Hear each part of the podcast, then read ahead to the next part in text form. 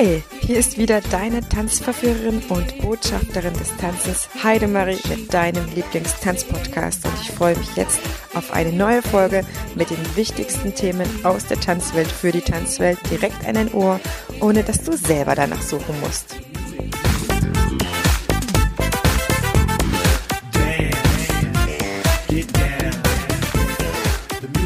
In dieser Folge geht es um meine kleine Tanzschule, was ich mir als Tanzunternehmerin, junge Start-Uperin überlegt habe und auch an künstlerischen, pädagogischen Überlegungen mir habe einfallen lassen, um meiner kleinen Tanzschule einen sogenannten USP zu vergeben. Also ich nehme dich mit in viele meiner Überlegungen. Vielleicht ist das für eine Inspiration auch für dich.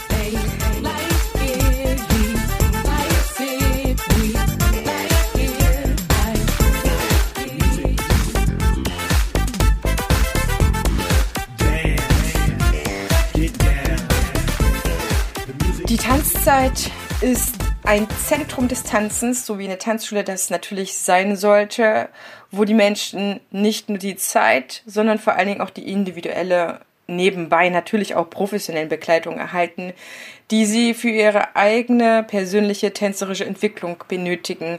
Das sind oft Faktoren, die mir in der großen Tanzschule zu kurz gekommen sind. Du weißt vielleicht auch, dass ich an einer großen Tanzschule gearbeitet habe und auch Kurse mit zig Paaren hatte. Im Endeffekt ist es ja doch die ganze Erfahrung, die ich mit großen Gruppen gesammelt habe, einerseits aber auch die Erfahrungen andererseits aus meinem Referendariat. Mein Referendariat im Gymnasium hier in Düsseldorf war sehr, sehr, sehr, sehr stark geprägt von Erfahrungen, die nicht schön waren.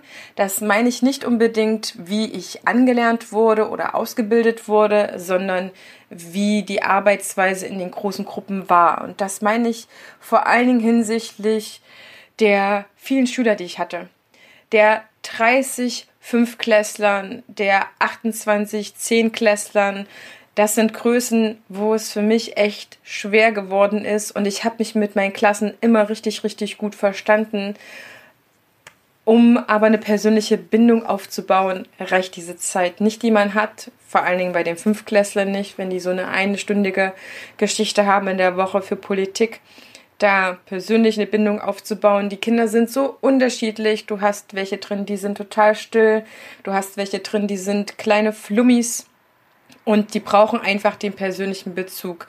Und wenn ich an meine Schulzeit zurückdenke, dann waren das immer die Lieblingslehrer, zu denen ich einen persönlichen Bezug hatte, wo ich das Gefühl hatte, die verstehen mich oder die interessieren sich für mich. Und das sind viele, viele Erkenntnisse, die aus meiner Tanzlehrerzeit und meiner Zeit am Gymnasium zusammengeflossen sind mit dem Wissen, was ich natürlich mir erworben hatte, ein Jahr bevor ich ähm, die Tanzschule eröffnet habe, aber auch schon das Jahr, in dem ich schwanger war, in dem ich natürlich auch ein bisschen verarbeiten musste, wie es am Gymnasium ist. Und das war ja ein gutes Gymnasium. Das kann ich ja auf jeden Fall behaupten. Die hatten keine großen Probleme oder irgendwas.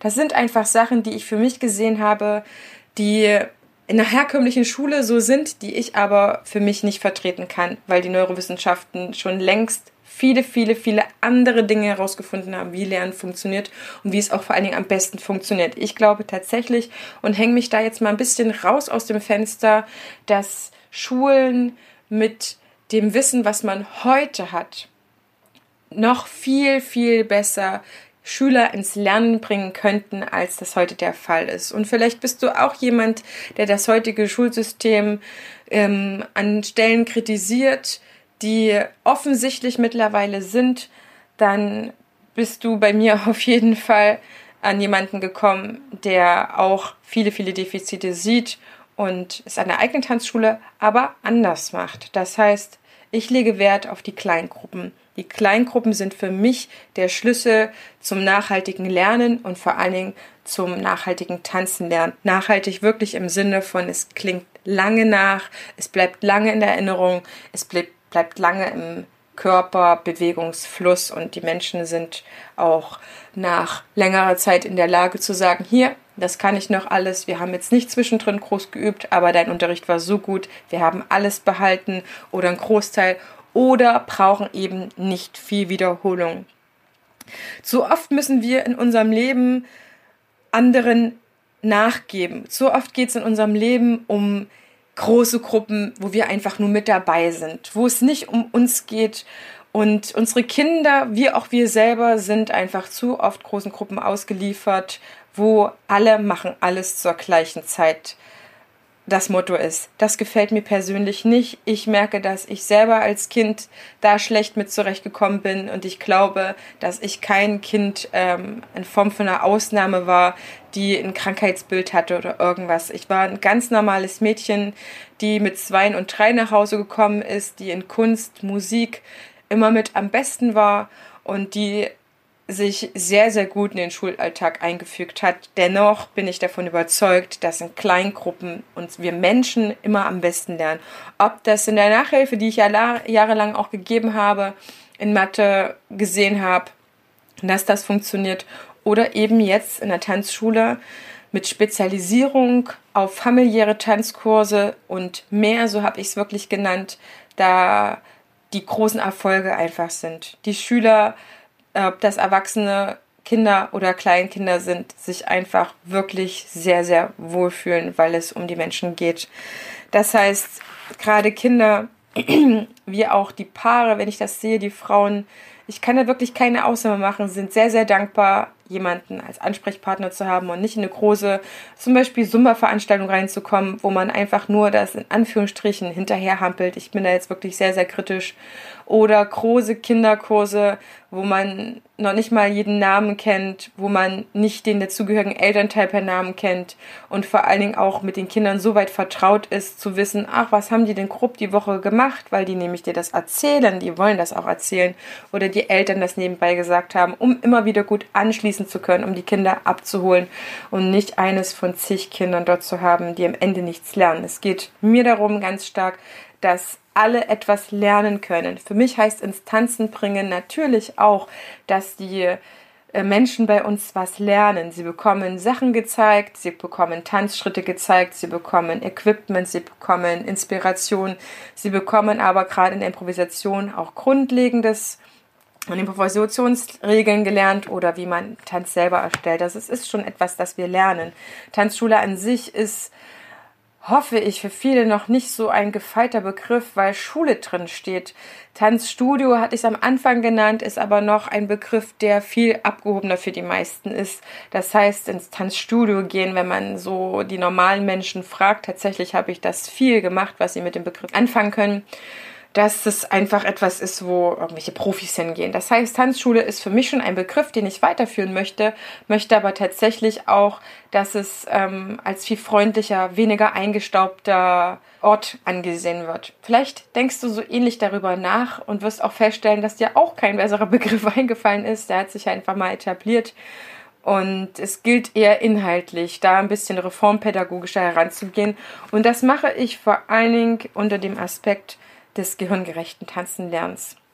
Gehirngerechtes Lernen habe ich für mich schon längst ähm, in der Studienzeit entdeckt gehabt. Ich habe sehr krass, muss ich sagen, um wirklich das mal so zu formulieren, ähm, die Vera F. Birkenbiel verfolgt, ihre Vorträge verschlungen, ich verschlinge ihre Bücher und bin ganz eifrig dabei, das, was sie übers Lernen ähm, rausgefunden hat oder auch etabliert hat und geforscht hat, auf das Tanzenlernen umzumünzen. Und es wird da auch in naher Zukunft noch mehr von meiner Seite auch fortbildungsmäßig Möglichkeiten geben, dass andere oder dass du als Tanzpädagogik, Tanzlehrer da von mir dieses Wissen bereitgestellt bekommst, um das in deine Tanzkurse zu übernehmen.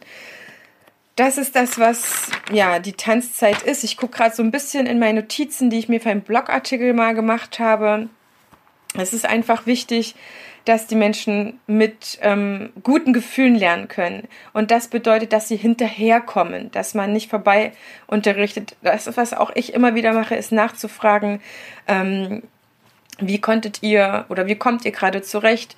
Wie viel Tempo braucht ihr? Gehirngerechtes Tanzen lernen zeichnet sich für mich unter anderem durch eine hohe Variabilität in den Lernmethoden im Unterricht aus so dass der Tanz neben spielerisch mit einem hohen Vergnügungsfaktor, ganz mit viel Ausrufezeichen, sehr leicht ins Tanzen kommen kann. Das bedeutet für mich auch immer wieder, nachzufragen. Gerade die Erwachsenen, die können dir das schon sehr, sehr gut formulieren. Kinder können dir das mit dem Körper zeigen, ob die hinterherkommen, ob das für die gerade das Maß ist.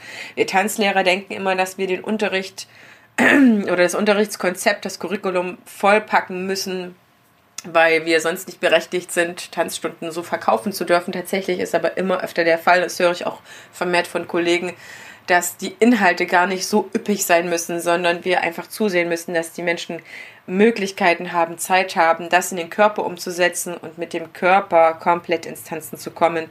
Das heißt, nicht nur die Füße wissen, was sie tun sollen, sondern der ganze Körper. Hüfte, Oberkörper, Arme, Hände, Kopfhaltung.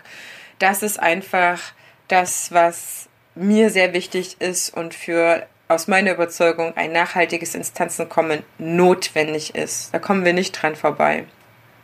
Ich sehe immer wieder von vielen etablierten konventionellen Lernmethoden ähm, aus herkömmlichen, teilweise aber auch allgemein bildenden Schulen, dass wir diese Erkenntnisse aus der Neurowissenschaft einfach völlig übergehen oder auch zu faul sind, nicht den Mut mehr haben, das einzubinden. Und das soll einfach an Tanzschulen meines Erachtens, was ja auch schneller geht, weil die Tanzschulen private Unternehmen sind, wo das alles auch schneller übergehen kann, wo Curricula einfach schneller überarbeitet sind und ausprobierte Modellkurse natürlich einem da auch die Sicherheit geben, dass das funktioniert.